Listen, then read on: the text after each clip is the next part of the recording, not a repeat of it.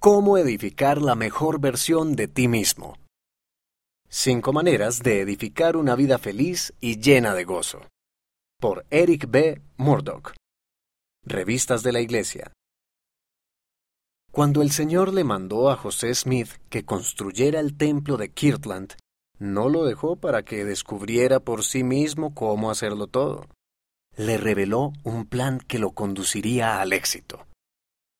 Edifíquese la casa, no según la manera del mundo, declaró el Señor. Edificadla, de acuerdo con el modelo que mostraré. Luego, el Señor dio instrucciones sobre cómo construir el templo. Afortunadamente, el Señor nos ha mostrado algo más que solo la manera de construir templos. También nos ha dado instrucciones para ayudarnos a llegar a ser la mejor persona que podemos ser. Al seguirlas, edificaremos nuestra vida, no según la manera del mundo, sino según la manera que el Señor ha diseñado. A continuación encontrarás cinco maneras de edificar una vida feliz y llena de gozo centrada en Jesucristo. Edificar un fundamento seguro. Cualquier arquitecto o constructor te dirá que para todo edificio es imprescindible tener un fundamento seguro. El Amán enseñó que el mejor fundamento para nuestra vida es la roca de nuestro Redentor, el cual es Cristo, el Hijo de Dios. Podemos hacer de Cristo nuestro fundamento al venir a Él y seguir sus enseñanzas. ¿Cómo crees que te va en tus esfuerzos por hacer de Cristo el fundamento de tu vida? Servir a los demás.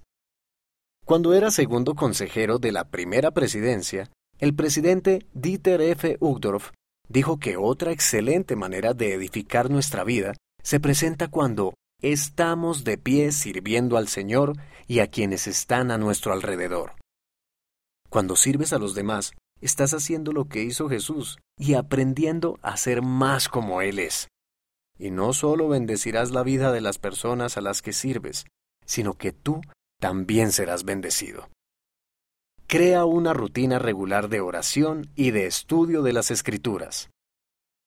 El establecer una relación con el Padre Celestial y Jesucristo es otra manera de edificar una vida feliz.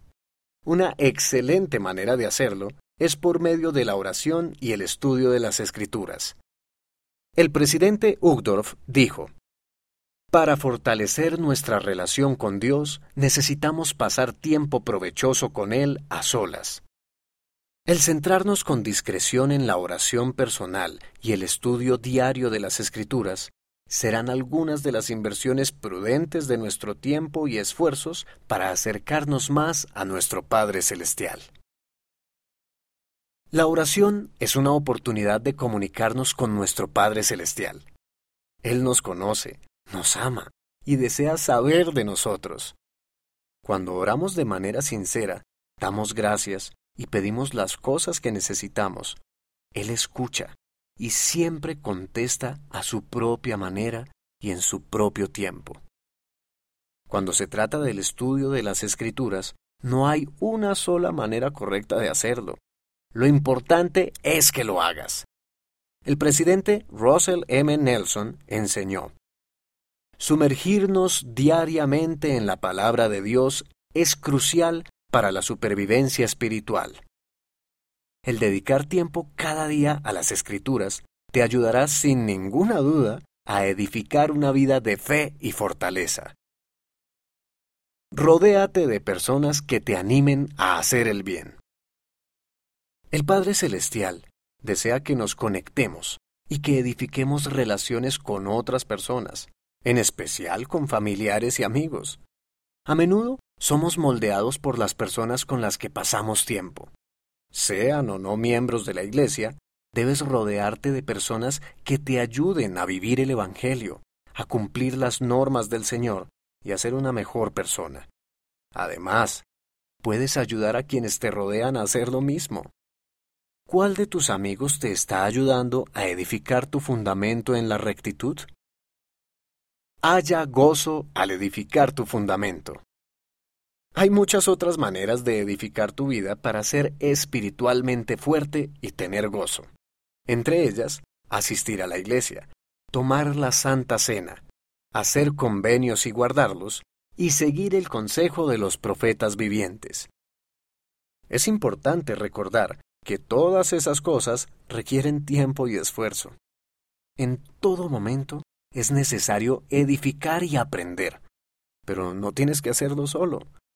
El Señor te ayudará cada día a medida que hagas todo lo posible por edificar una vida que te traiga gozo y de la que tú y Él estén orgullosos.